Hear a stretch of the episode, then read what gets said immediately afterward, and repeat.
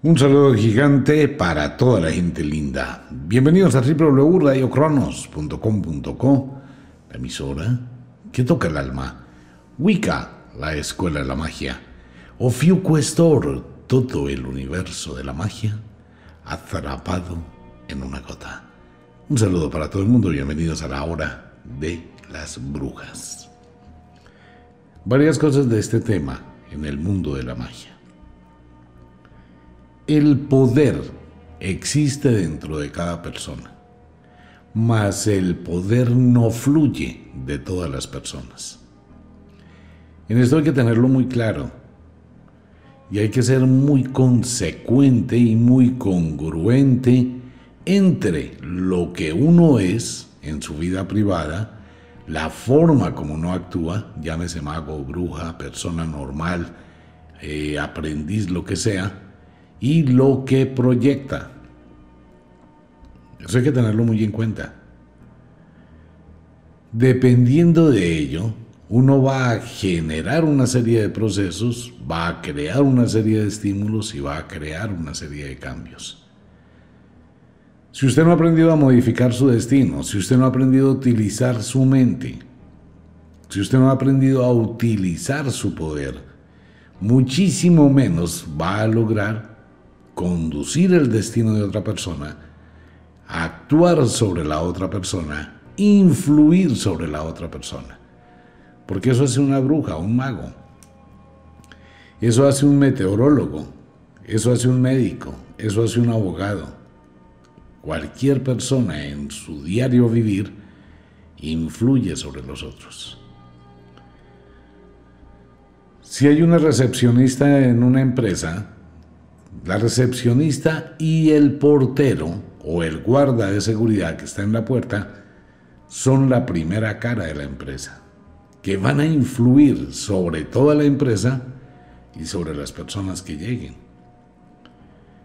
Si llega una persona importante y que tiene un gran negocio que le va a producir una multiganancia para la empresa, pero el portero le dice, qué pena señor, usted no entra, punto así sea una empresa de millones de dólares, pues es el portero el que está ahí y va a decir no entra y el Señor no va a pasar por encima de él. Si llega a la recepción y necesita hablar con el gerente, con el jefe, con lo que sea, y la chica de la recepción es una persona amarga, agria, es una persona de mal genio, es una persona que está mal en un día malo, Qué pena, el señor está muy ocupado, no está, está viajando por salir del paso. No importa los millones de dólares que tenga esa empresa, si no hay una congruencia entre la empresa, entre la gente, pues va a perder una oportunidad. Esa es influencia.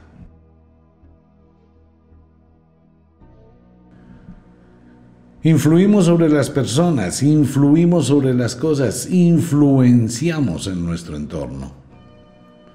Pero si no aprendemos ese tipo de influencia, no aprendemos a utilizarlo, no aprendemos a generarlo, no aprendemos a sincronizar, pues simplemente amigo mío, amiga mía, aprendiz de mago, aprendiz de bruja, no estamos haciendo nada. Y bajo ese orden de ideas, ¿Qué va a pasar? Que ni siquiera tenemos la forma de influenciarnos a nosotros mismos. ¿Cómo se autoinfluencia uno? Automotivándose. Venga, voy a entrenar, voy a dedicarle un tiempo todos los días, una hora, 40 minutos a entrenar, pero en forma.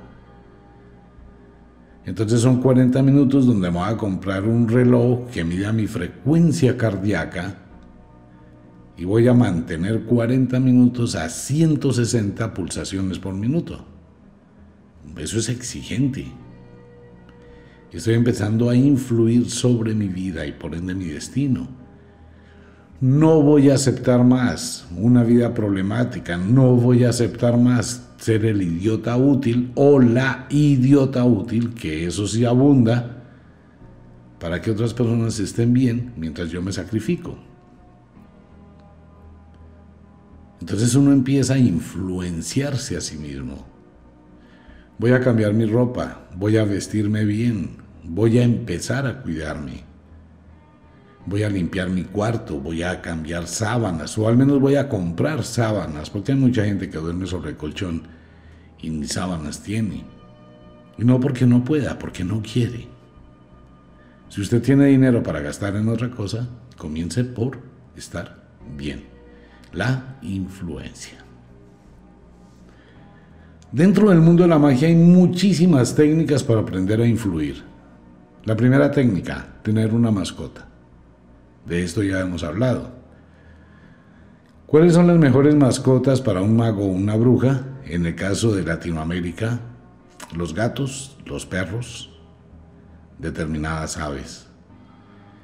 Ya hacia más al norte, los cuervos. Los cuervos son excelentes mascotas, inteligentes, una super mega compañía.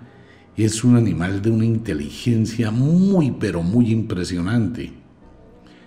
La única forma de poderlo maestrar es cuando usted lo encuentra pequeñito.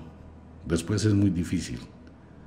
Pero si usted encuentra un cuervo pequeñito y empieza a entrenarlo, a maestrarlo, se va a volver un super compañero.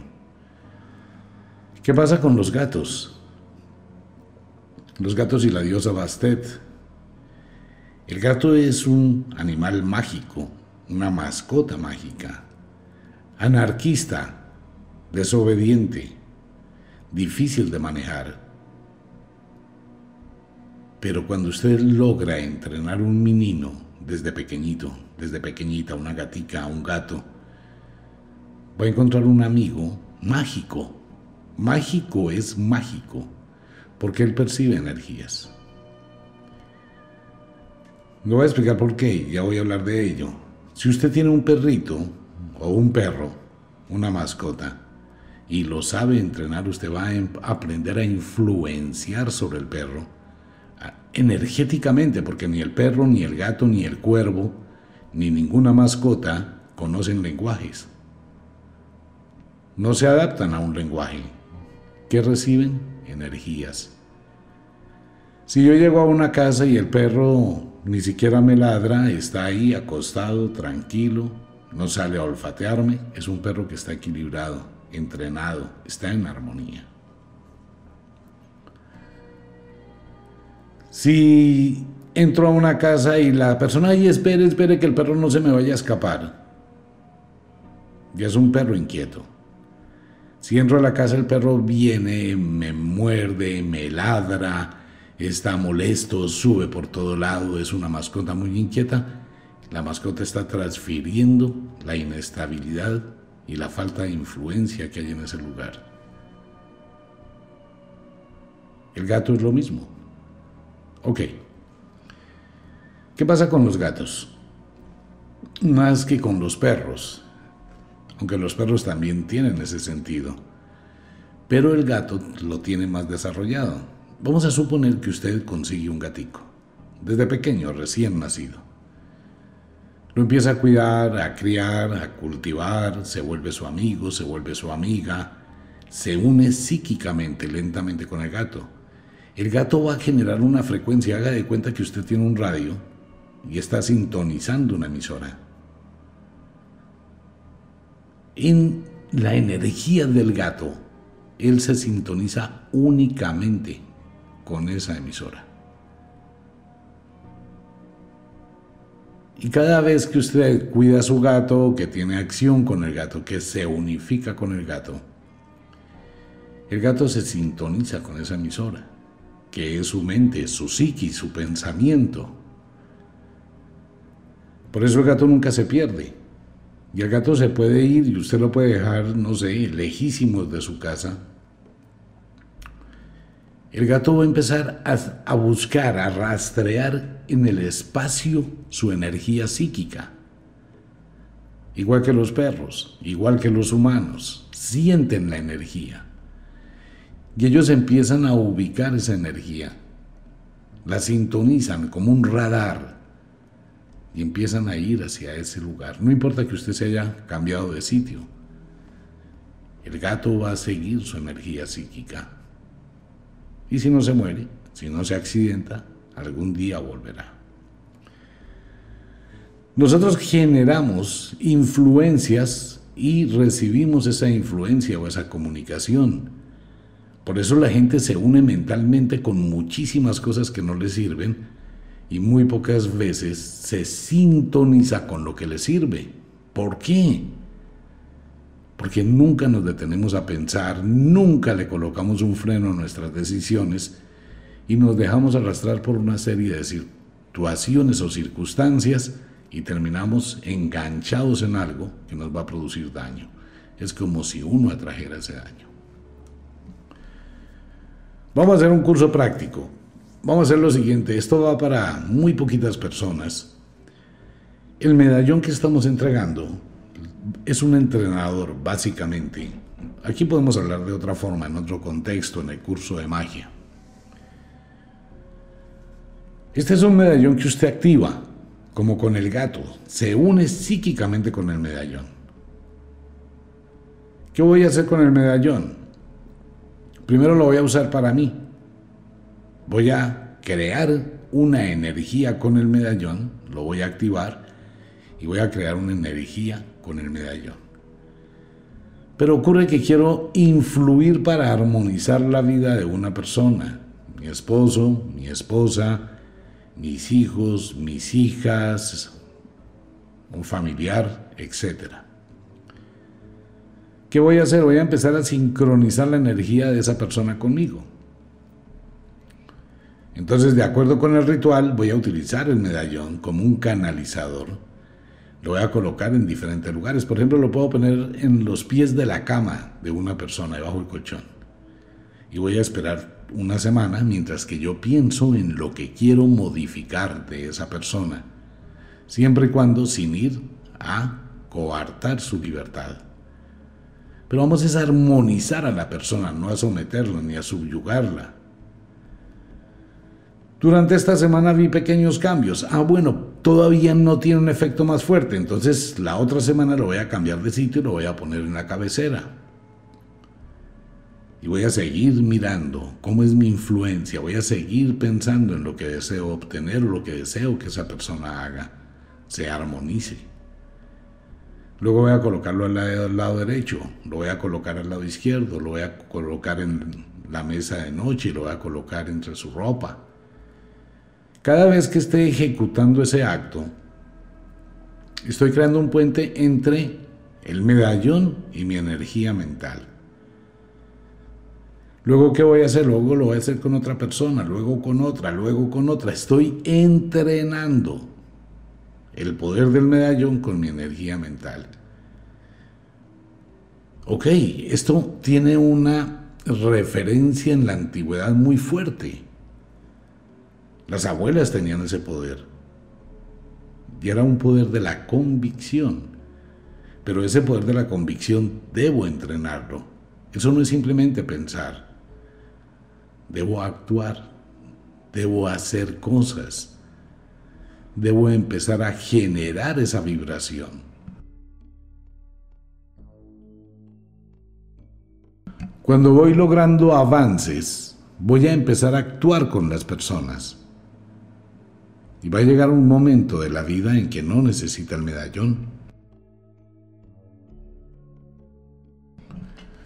Cuando usted empezó a escribir, amigo mío, amiga mía, aprendiz de mago, aprendiz de bruja, o aprendió cualquier cosa, empezó por utilizar una herramienta, el lápiz y el papel para escribir, para empezar a aprender a escribir, a hacer bolitas, palitos. Cuando usted ya empezó a aprender a escribir y gastó muchísimos lápices y muchísimos cuadernos, fue dejando el lápiz y el cuaderno a un lado y consiguió el esfero. Después siguió y aprendió a leer y aprendió a escribir. Entonces ha ido avanzando en el camino. Si no aprendió a leer, no aprendió a escribir, se quedó como un analfabeta y su vida pues está muy, muy, muy vacía. Es lo mismo, cuando usted aprende a montar en bicicleta, le van a colocar a la bicicleta dos rueditas de protección para que usted no se caiga. Y usted monta en su bicicleta sobre esas dos rueditas que van allí protegiendo, ayudándole a mantener el equilibrio. Cuando acoge confianza y empieza a darse cuenta que puede y domina la bicicleta, le quita las rueditas y aprendió a montar en bicicleta. Es exactamente igual en el mundo de la magia. Con el medallón que tendría muchísimo poder después de eso, el medallón le va a entrenar para que su poder se armonice y consecutivamente influya en la vida de otra persona. Infortunadamente no hay para muchos oyentes, lo digo públicamente, no hay para mucha gente. Entonces son los elementos, es como las mancias. Me conecto con mi tarot, me conecto con mi naipe, me conecto con las runas, me conecto con mi bola de cristal, me conecto con el agua, me conecto con la vela. ¿Y qué pasa? Que en el futuro, cuando usted ejecuta un ritual y está entregando un objeto, su energía imprime en ese objeto todo el poder. Es como la sazón de la abuela en la casa. Prepara un arroz, una comida muy rica, que está impregnada de la sazón y le transfiere esa energía e influye en las personas que lo comen. Entonces la bruja, el mago, debe aprender a influir, debe aprender a ser autoinfluenciado. Y cuando usted aprende a reconocer esas energías, es muy fácil, demasiado fácil. Mire, uno necesita una fotografía donde la persona se pueda observar el ombligo, los pies, las manos, que es lo que pedimos en un estudio de energía. Y uno puede solamente con ver eso percibir cuánta energía está influyendo en la vida de esa persona. Sentir la vibración de la voz de esa persona percibir la energía. Es igual, igual que un perro, igual que un gato, igual que la mascota, que percibe una energía negativa o de alteración que está llegando a la casa. Ahora bien, mucha gente lo percibe, pero no hace nada para evitarlo, que ese es un problema gravísimo que hay hoy en la sociedad, que la gente prefiere vivir en una turbulencia, en unas influencias contrarias y mire todo lo que está pasando, que es lamentable, la cantidad de situaciones de violencia doméstica, feminicidios, pero una cantidad impresionante en el mundo, como una persona se queda, acepta llevar su vida a un término fatal, porque son equivocaciones que se cometen. Y esa influencia es destructiva, lo hemos comentado en muchísimas ocasiones, en diferentes programas. Usted tiene hoy algo y lo que usted hoy tiene es porque usted sí lo quiso tener. En algún momento de su existencia usted dijo sí. Solo que no sabía en ese momento que se estaba subiendo a un barco que iba a caer a un abismo. Pero debió sentirlo, porque eso se percibe. Un mago, una bruja, una persona dedicada a las artes debe aprender a sentir, debe aprender a dominarse y debe aprender a dominar y debe aprender a nunca permitir ser influenciado o ser dominado. ¿Qué más quiere la gente? Pues dominar. Entonces a la gente quieren dominarla, someterla, subyugarla. Usted no puede, usted no debe, Usted se calla, usted no piensa. Es donde viene ese tipo de influencias negativas. Entonces una bruja, un mago que no sabe influenciar y que ni siquiera puede influenciarse a sí mismo, pues simplemente no podrá ser mago ni bruja. Usted tiene que hacer una valoración de cómo está su casa, cómo está su vida, quién es usted como persona, quién es usted como ser humano, cuáles eran sus metas a los 17 años, cuáles eran sus ilusiones, qué ha logrado hacer de ello, qué cosas han influenciado en su vida negativamente como un freno. Entonces están las opciones y las alternativas. Voy a cambiar ese influjo por otro, pero voy a aprender a influir. Y eso tiene poder. El medallón le puede ayudar muchísimo. De hecho, es uno de los elementos mágicos que permite ir creciendo en esa energía cuando estoy actuando, cuando estoy influyendo, cuando estoy cambiando. Lo digo públicamente no para muchos oyentes, empezando de que es un objeto mágico que pues su costo podría ser muy alto para el beneficio que aporta, pero no hemos hecho eso, nosotros no hacemos eso. Solamente para un grupo de personas su costo realmente tiene un descuento grandísimo. Ojalá y lo aprovechen. No estoy vendiendo ningún producto, lo aclaro. Forma parte del curso de la magia, igual que el molinillo tibetano que hay en Ofiuco Store. Solamente para unas 40 personas en Colombia y unas 30 personas en Estados Unidos y para el resto del mundo. No hay más. Porque los productos de gotas de magia, la esencia de la gota de magia que se entregan, son muy, pero muy, pero muy difíciles de fabricar. Entonces, para que salga un poquito, pues se necesita una cantidad muy grande para concentrarlo en una gota. Por eso hay que usarlo con mucha sabiduría, ¿no? Los productos de Ofiuco, los de gotas de magia, todas esas goticas de magia, pues ustedes lo han probado. Aquí no se trata de convencer a alguien de nada. Pero sí es importante con lo del medallón, con lo de la mascota. ¿Por qué una mamá no la obedecen sus hijos? Porque no tiene energía. ¿Qué hace la mamá en la casa? Cállese, mi padre, vaya limpie. La señora parece que estuviese haciendo un entrenamiento y un curso de ópera y necesita entrenar la garganta y gritar. Y si no manda y si no grita, se descontrola. Papito, quédese quieto. Mi amor, no moleste, bájate de ahí que te vas a caer. Ay, mi amor, no moleste, no llore, ¿qué quiere? A ver, chiquito, venga por acá, ¿qué quiere? Y chille, y patalee, y grite, y tírese al piso. Y la mamá y el papá, ay, ¿qué quiere, mi vida? ¿Qué quiere? ¿Quiere la chocolatina? Venga, lo de la chocolatina. ¿Qué quiere? ¿El carrito? Venga, lo el carrito. ¿Qué quiere? Lo subo, lo llevo, le traigo. Entonces el papá y la mamá no tienen un carajo de autoridad y están educando un monstruo.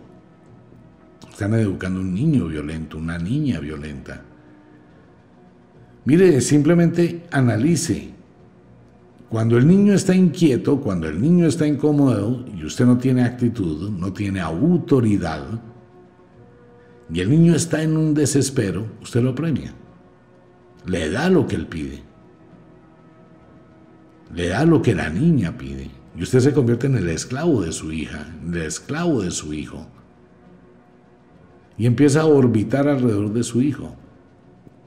¿Haciendo qué? Dándole. Entonces él asocia pataleta, grosería, vulgaridad con premio.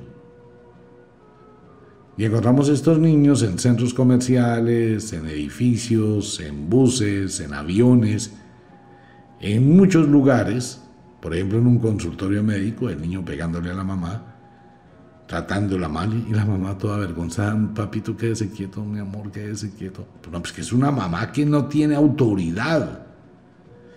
¿Y dónde empezó el problema?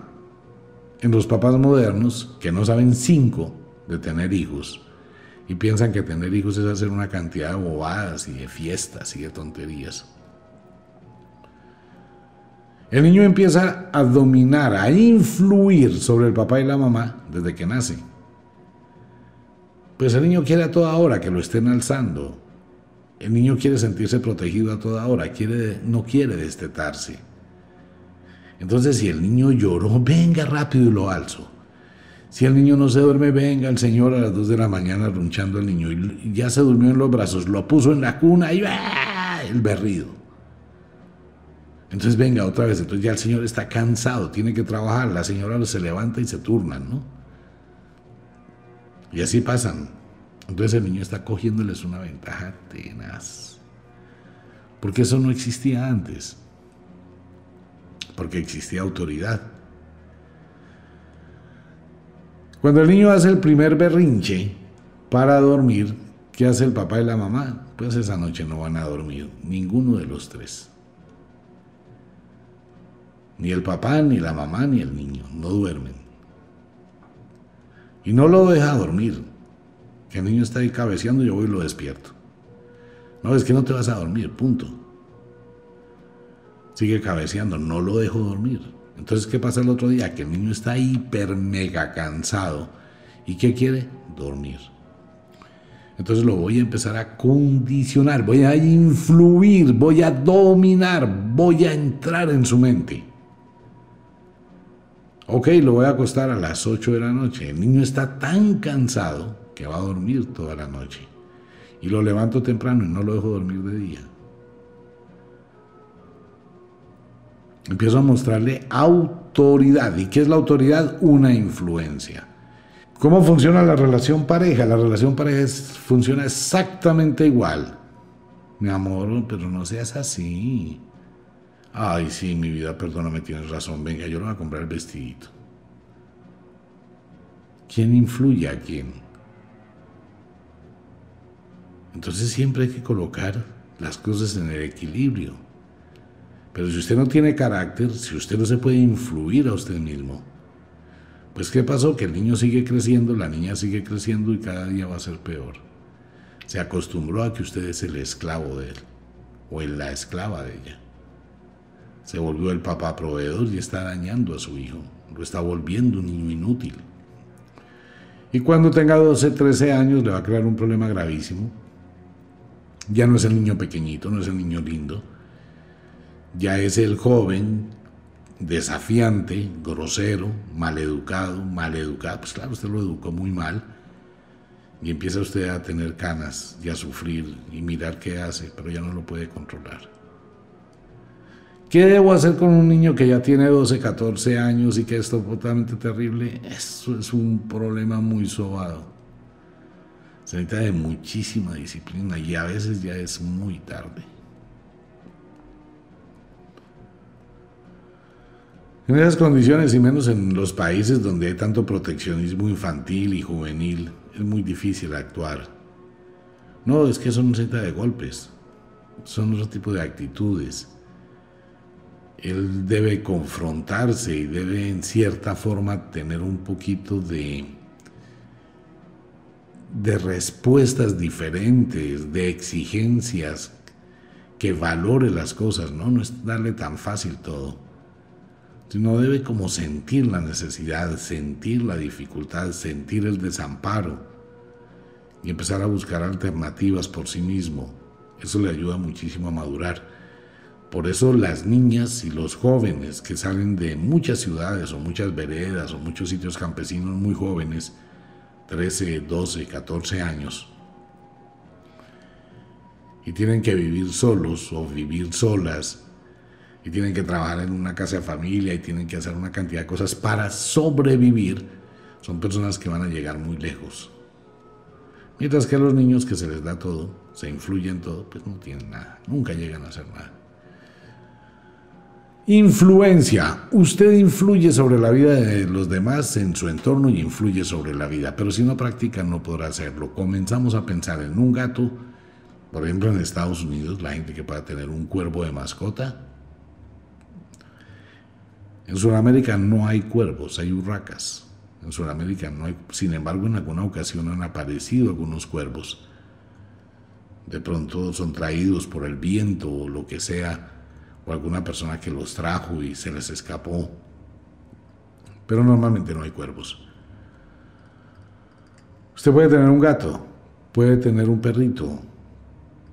Comience a buscar perritos o mascotas con las cuales usted tenga la habilidad de entrenarlos. Y puede llegar al punto tal que usted lo entrena solo con el pensamiento. Usted deja que su perrito se vaya para otro lugar de la casa y lo llama mentalmente. Lo llama, lo llama, lo llama. En un momento el perrito va a empezar a ubicar esa señal, la identifica y usted lo entrena mentalmente. Cuando usted encuentra una situación difícil o un policía lo detiene, el solo acto que el policía lo detenga ya está influyendo en usted. El día que usted va donde el médico, cuando el médico abre la puerta del consultorio y le dice siga, siéntese, el médico ya está influyendo sobre usted con su sola presencia. Cuando usted está abordando un avión y ve que el capitán llega en su uniforme, ya está influyendo solo con su presencia. Todo eso habla. Cuando una persona llega al consultorio de la bruja o al consultorio del mago, dependiendo cómo esté la bruja o el mago, eso va a influir sobre la persona. ¿Cómo influye usted sobre la vida? Mírese a usted mismo, usted es aprendiz de magia, usted es aprendiz de mago, aprendiz de bruja. Mírese a sí mismo cómo influye, cómo impacta, cómo es su autocontrol. Esto no es de autolástima, esto no es como muchas religiones o como los conceptos divinos, entre más miserable sea, más posibilidades tiene de ganar el cielo. Aquí no funciona eso. En la magia es que cuanto más poder libere de usted, más poder va a proyectar, más poder va a tener. Por eso es que las personas que han sufrido mucho, que han vivido experiencias muy difíciles, mujeres que han tenido que lidiar con sus hijos, que han superado mucha adversidad, señores que han vivido situaciones difíciles, profesionales que han vivido situaciones complicadas, son los mejores magos y son los mejores y las mejores brujas. ¿Por qué? Porque han superado muchos retos entonces ya tienen autoridad moral y esa autoridad moral les permite influir más rápido, les da seguridad. Eso hace la experiencia. Y si no he vivido experiencia, si no tengo nada y tengo y quiero y me gusta la magia, ok, empiece a aprender de las experiencias de los demás. Porque eso también es aprendizaje. El instructor de aviación, cuando el piloto empieza a ser aprendiz, no sabe nada y el instructor le enseña. Todos los aviones y todo el proceso de volar un avión son una serie de protocolos precisos, específicos, predeterminados. Y hay una serie de emergencias para una cantidad de procesos que se pueden presentar y para eso se entrena al piloto. Pero el piloto está, el aprendiz, el alumno, está aprendiendo de la experiencia del maestro. Cuantas más horas de vuelo tenga su instructor, mayor cantidad de experiencia tiene. Igual pasa con los médicos en los hospitales, con las enfermeras, con todo. Es lo mismo. Si no tengo el aprendizaje propio, voy a aceptar la experiencia de los demás y eso va a ayudarme a influir en mi vida y va a influir en mi vida. Así como la bruja y el mago, a través de una lectura de cualquier mancia o cualquier oráculo, va a influir en la vida del consultante, va a modificar, y dependiendo cómo sea la bruja, pues la influencia va a ser mayor, menor o neutral. O de pronto, si la bruja o el mago son muy frágiles, van a terminar siendo influenciados por los consultantes. En el mundo de la magia hay que aprender a influir. Cuanto más sutil es la influencia, más poder tiene. Si el niño está gritando, pero la mamá no grita, solo lo mira fijamente, inamovible. La mamá transmite una energía. ¿El niño qué hace? El niño espera que vayan, lo alcen, lo consientan. La mamá no se inmuta. Simplemente lo mira y se pone seria. Transmite esa influencia de seriedad, pero sin gritar. Automáticamente la energía del niño empieza a bajar. Y si la mamá no se inmuta y lo sigue mirando, lo sigue dominando, el niño empieza a relajarse y empieza a comprender que por ahí no es. Tiene una mascota, ok. ¿Qué pasa con el perrito? El perrito se sube del sofá, se sube a todas partes, hace lo que quiera. Ok, yo voy, cojo la correa, se la pongo para poderlo controlar al principio. lo dejo quieto y me voy a ir caminando. Me voy ganando el territorio. El perro empieza a correrse para atrás, para atrás, para atrás. Me empieza a dar espacio. Tengo autoridad, pero no lo grito, no le hablo, no lo maltrato, no le digo nada. Voy caminando, lo voy corriendo. No lo miro, no lo consiento. Sigue ladrando, sigue molestando. Sigo corriéndolo a un rincón. Y me paro ahí, no lo miro, no hago nada. Es mi presencia, mi autoridad, me aseguro. Tengo equilibrio. El perro se va a inquietar y solamente le hago un chasquido. Y automáticamente estoy sacando la energía del perro, lo estoy armonizando. ¿Qué hace el perro ahí? El perro empieza a estarse inquieto, luego se cansa y luego, al cabo de cuatro o seis minutos, se relajó. Me quedo ahí. Me voy para otro lado, el perro se va a volver a ir detrás de mí. Me devuelvo y hago lo mismo. Todavía no lo premio. Entonces el perro vuelve y se queda ahí. Vuelvo y me voy, ya lo piensa, pero igual se para, vuelvo y lo hago. Durante tres días seguidos, pero sin darle premio todavía. Estoy mostrándole autoridad. Luego, ¿qué hago? Le quito la correa y voy y me paro ahí. Y ahí sí llevo las galletitas, su famosa galletica con las que entrenan a la gente los domingos en misa. Entonces lo llamo, el perro viene, le digo que se siente, el perro se sienta, le digo que se quede ahí quieto. Y me voy, pero quiero que vea que tengo un premio, que vea que tengo una galletica. Y él quiere la galletica, pero yo lo estoy mirando y le estoy diciendo que se tiene que quedar ahí. Cuando él se queda allá ahí, vuelve y se relaja, entonces lo llamo.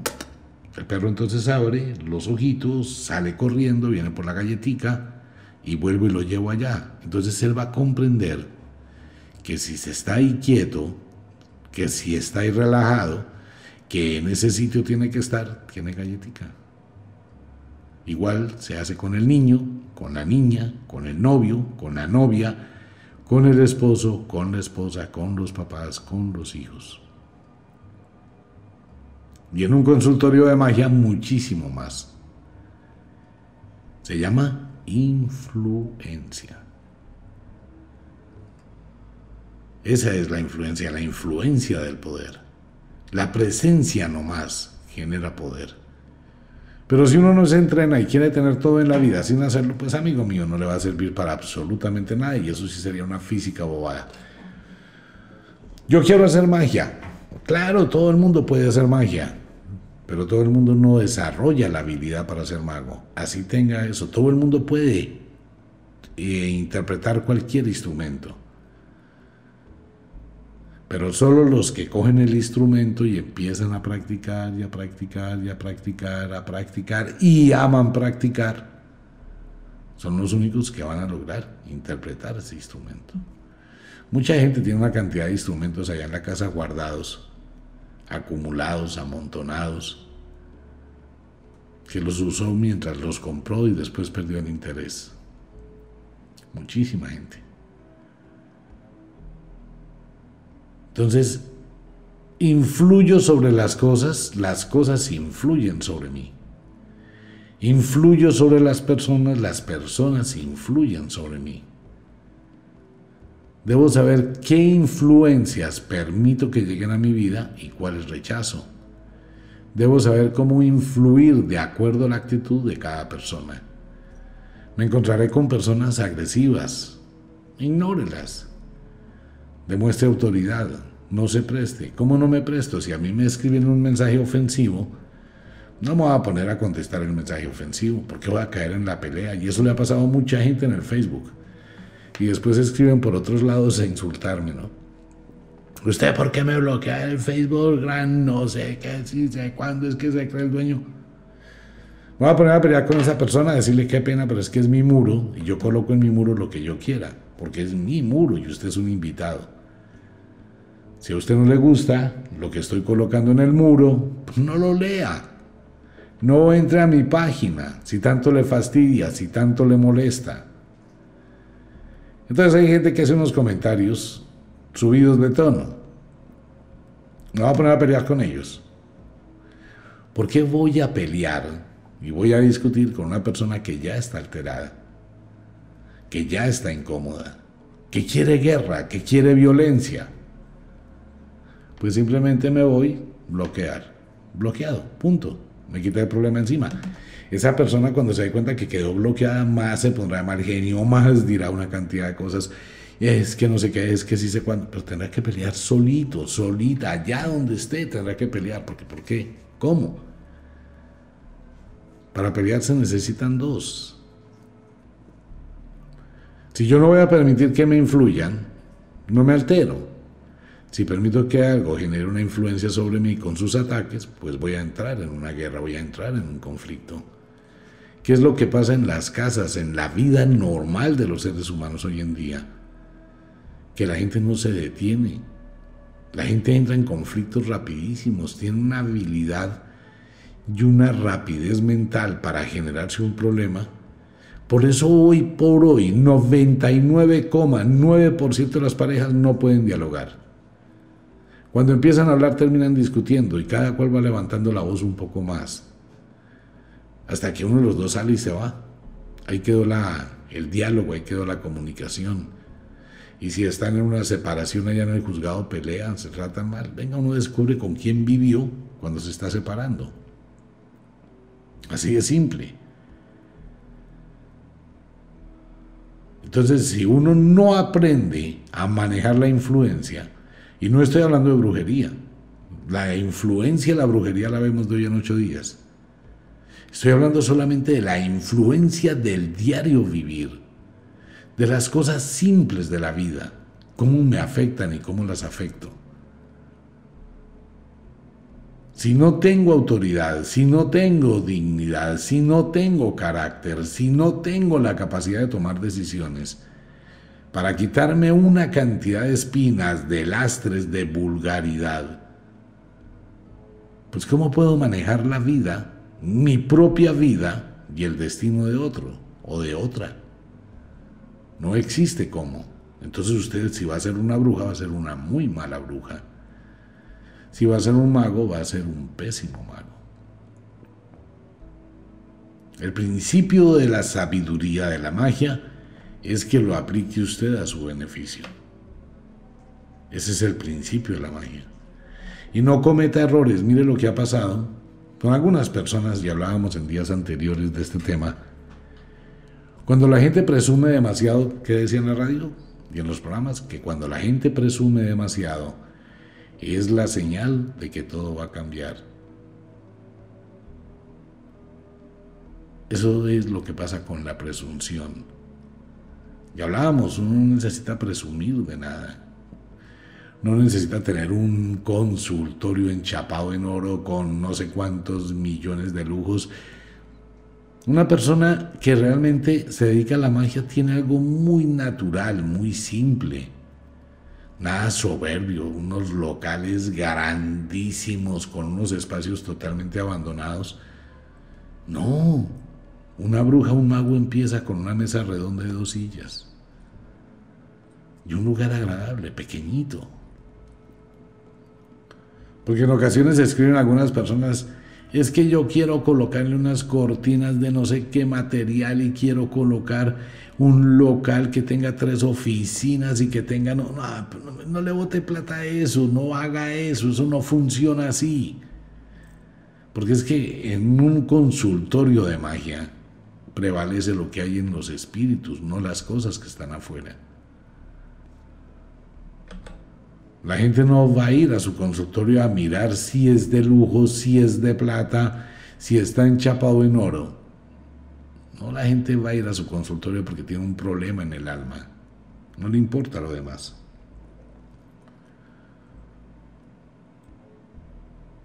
Entonces hay muchísima gente que con poco logra mucho. Conozco una brujita en Ciudad Roma, allá en Bogotá otra de esas brujas mágicas, especiales, que tienen muchísimo poder. Y ella atiende en su apartamentico. Ella no tiene consultorio, no tiene nada de ese cuento, no se hace publicidad, no, nada. Y es una excelente bruja. ¿Y cómo se comunica uno con ella? Pues tiene que esperar, llamar, pedirle la cita. Ella no tiene ya la colección ni hace volantes y va a traer mil personas, no. Es esa parte armoniosa, esa parte tranquila como crece una planta, influir. Hay brujas y magos que viven lejísimos en muchos pueblos y en muchas veredas, allá en la montaña y lejos, y si la gente quiere ir, le toca ir allá a esa parte donde no hay oro, donde no se presume, la magia no presume, la sabiduría no es presuntuosa, grábese eso. Ustedes han dado cuenta que las abuelas y los abuelos, en la medida que pasan los años, van renunciando a todo eso. El equipaje del abuelo, cuando hace el inventario del alma y el inventario de la vida, si acaso acumula unas cositas muy pequeñas de recordación, pero no se aferra a nada. Al contrario, va dejando, el abuelo es el que tenía el supercarro bonito y le dice al nieto, tómate el regalo. Va desprendiéndose de las cosas, porque se da cuenta que eso no tiene valor, no tiene sentido. Por eso en este mundo de la magia hay que ser muy cuidadoso como lleve la magia. No es que yo quiero la magia para tener plata, porque eso, eso a la lata, no, eso no es magia, es un negocio. Y si usted quiere hacer un negocio, pues hágalo. Y puede colocarle el título de magia, y puede colocarse túnicas de colores, mandarse a hacer un trono de cedro, hasta ponerse una corona, volverse un payaso, una payasa, colocar un poconón de cosas impresionantes, muy suntuosas, llamativas, decorar, conseguirse un local de no sé cuántos metros cuadrados y una cantidad de cosas Sí, pero eso no es magia. Eso es un negocio. Y obvio, es una estrategia. Pero la verdadera sabiduría esa es equilibrio, armonía, tranquilidad. Por eso en muchas ocasiones, a través de los programas y de los libros, siempre inducimos a lo mismo, ¿no? Al equilibrio al aprendizaje, leas el libro Charlas con la muerte, no se pegue de cosas materiales, tenga lo mejor, use lo mejor, conquiste lo mejor, ese gusto con lo mejor de lo mejor, pero no presuma. Tras de que no tiene plata y quiere comprarse cuatro carros, eh, mire lo que le pasa a la gente que hace esa vaina. Es que eso es... Son equivocaciones, ¿no? Porque se piensa siempre que se va a tener la vida cambia mucho, eso es un ciclo. Era lo que hablábamos de las famosas estrellas fugaces. Gente que brilla por un momento, piensa que ese brillo va a continuar y eso no es así. Se apaga. Y lo que se consiguió se va. Las lecturas de Kadaicha. Hay un libro muy interesante que ojalá todo el mundo pueda leer, La luz de la oscuridad de mucha filosofía, de mucho pensamiento.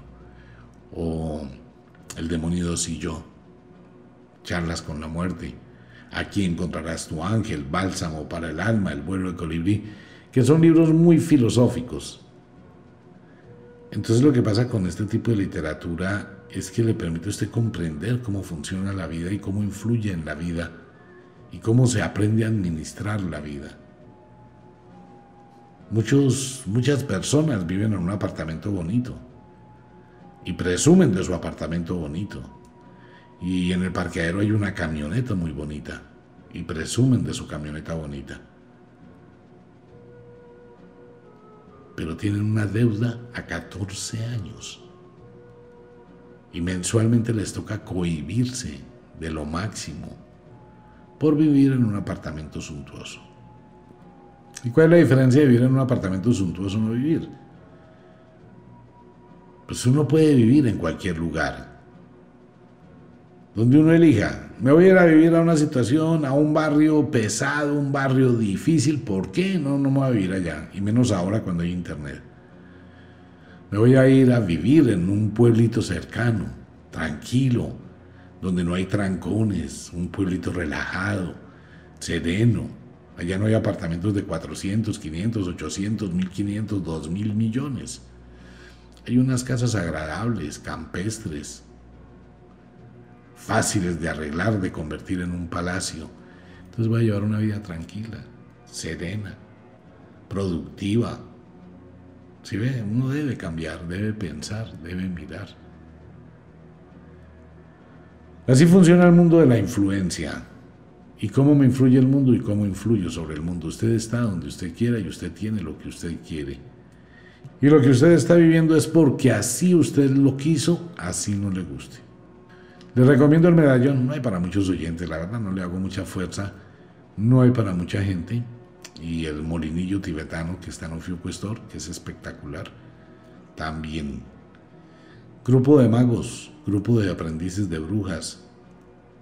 Ustedes tienen una gran opción de cambiar destinos, de modificar destinos. Trate de empezar a cambiar el suyo. En serio, de verdad. Se va a sentir muy bien cuando empiece a cambiar su destino, pero hágalo con altura, con sabiduría, no con guerra, ni con peleas, ni con violencia.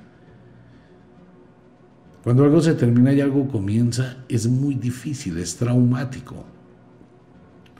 Si usted es una persona que está viviendo en la oscuridad, que tiene sufrimientos, que tiene debilidades, que atraviesa por un calvario donde no hay paz en su alma, no, no le voy a cambiar la vida. No le puedo cambiar la vida a nadie. Le puedo sugerir qué debe hacer para cambiarla, pero no le puedo cambiar la vida. Pero usted debe pensar en el equilibrio y en estar bien. Mirar su entorno, si está bien, auméntelo. Cuídelo, por favor, pero cuide muchísimo su bienestar. Si no está bien, busque su bienestar. Si tiene que tomar decisiones, tómelas con altura, con sabiduría busque el equilibrio. Señor, señora, busque el equilibrio. Como de costumbre, el inexorable reloj del tiempo que siempre marcha hacia atrás nos dice que nos vamos. No sin antes decirle que de verdad los queremos cantidades alarmantes, los amamos muchísimo, de verdad que sí. Les enviamos un abrazo francés, un beso azul, a dormir, a descansar, a entrar al mundo de los sueños. Si es de noche, a dejar la cocina arregladita, la ropa lista para mañana. Eso es una influencia muy full. Cuando uno se levanta a cinco y media, seis de la mañana, empieza el amanecer y la cocina está limpia, se siente ese impacto. Pero si se levanta a las seis de la mañana y la casa está vuelta a una miseria y la cocina llena de platos, usted ni siquiera le interesa vivir. Si es de noche, deje la cocina arreglada.